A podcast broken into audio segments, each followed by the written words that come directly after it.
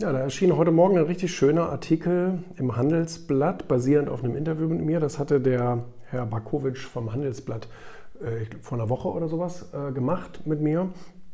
Und ähm, da war die Frage eben, was sind die Learnings von Selfmade-Millionären, mit denen ich gesprochen habe jetzt über die letzten 10, 15 Jahre und was davon lässt sich auch auf das Leben oder auf das Arbeitsleben eines Angestellten übertragen. Und ähm, witzigerweise ganz zum Schluss fragte er dann noch, was meinen Sie, wie viele sind denn das gewesen in den letzten Jahren oder ne, Dekade? Und da musste ich echt lange überlegen. Konnte ich auch nicht sofort beantworten. Musste ich echt lange überlegen und immer so ein bisschen über den Kopf schlagen, äh, über den Kopf schlagen, äh, mal im Kopf äh, überschlagen und ähm, auch mal so ein bisschen durchgehen, äh, wie viel das gewesen sein können. Und das waren echt 500. Das ist super, super krass. Ähm, das hätte ich selber gar nicht, äh, gar, nicht, gar nicht gedacht. Aber wenn ich wirklich jeden, also klar, nicht jeder war jetzt irgendwie ein großer Aufmacher bei uns oder irgend sowas. Manches waren auch einfach nur Gespräche, ne, die ich gehabt habe, ähm, ohne dass daraus nachher irgendwas Mediales entstanden ist. Und 500, echt krass. Ne? Aber es sind eben auch schon 15 Jahre. Also 16 Jahre selbstständig und, und 15 ähm, Jahre, in denen ich dann auch wirklich aktiv eben so Überflieger treffe. Ne? Krass muss ich echt selber, muss ich echt selber staunen. Ähm, und da ging es hier um die Punkte, in sich selbst investieren und vor allen Dingen lesen, ist ja so mein, mein Credo, ist ja so das, wofür ich echt so ein bisschen kämpfen möchte, dass die Leute das lernen, beziehungsweise dass die Leute lernen. Weil man fragt sich immer, wie kann ich mehr wissen, wie kann ich mehr Gehalt, wie kann ich mehr Erfolg haben, bla bla bla. Ja, indem du hier oben irgendwie ein bisschen schlauer wirst. Und wenn du jeden Tag auf dem Klo ein paar Seiten liest, was meinst du, was das für einen Unterschied macht? in den nächsten fünf oder zehn Jahren. Da hast du lexikaweise hast du was gelesen. Das ist unglaublich. Ähm, oder hier Kritik ernst nehmen und an Schwachstellen arbeiten. Das ist ein zweischneidiges Schwert. Zweischneidiges Schwert deshalb, weil äh, das, die meiste, das meiste Feedback von außen ist nichts wert, weil es nur auf seiner oder ihrer Meinung basiert. Das ist nicht belastbar sozusagen.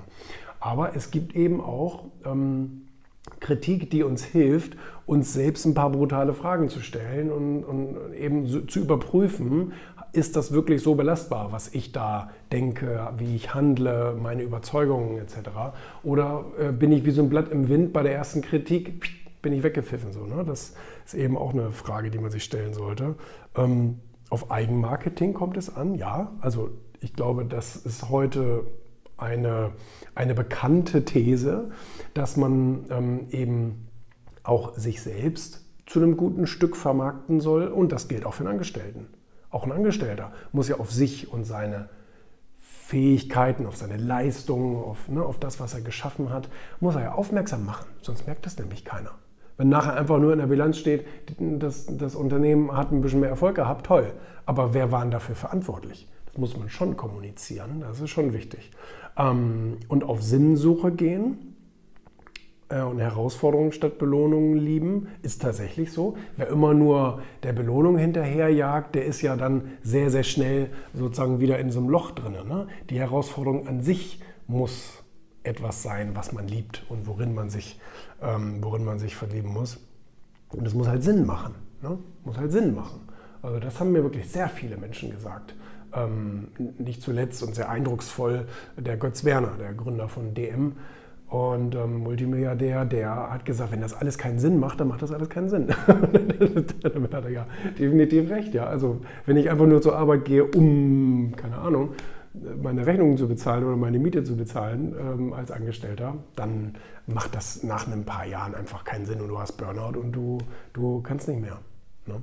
Weil es deinem egoistischen inneren Drang einfach nichts, nichts gibt. Ne? Und Status quo verbessern. Status quo verbessern, nie, nie akzeptieren. Also sozusagen immer unzufrieden sein, damit wir uns immer weiter verbessern, weil so, so, ist, die, ähm, so ist die Evolution gedacht. Ne? Alles muss sich weiterentwickeln, alles muss besser werden. Ja, also der Diesel von vor 30 Jahren ist doch gut, dass der heute nicht mehr läuft, weil Leute einfach sagen, das geht noch besser, es geht noch ein Stück besser der Airbag. und so weiter. Ja, es gibt so viele Dinge, weißt du, Flugzeugabstürze und so. Passiert heute kaum noch, weil Flugzeuge immer besser geworden sind, die Systeme immer besser geworden sind, Ausbildung auch immer besser geworden ist. Also diese, diese, diese stetige Unzufriedenheit ist eigentlich unser, unser Erfolgsgarant. So, ne? Und wer aber glaubt, er ist jetzt mal auf dem Plateau und macht sich jetzt mal gemütlich und weißt du, so auf persönlicher Ebene, so Karriere, so hier bin ich jetzt froh, hier bin ich jetzt glücklich, hier bleibe ich jetzt, das funktioniert gar nicht weil die Welt sich eben um dich herum massiv weiter bewegt. Und da muss man mitwachsen. Und das kann man nur, wenn man seinen eigenen Status quo eben immer in Frage stellt. Ne?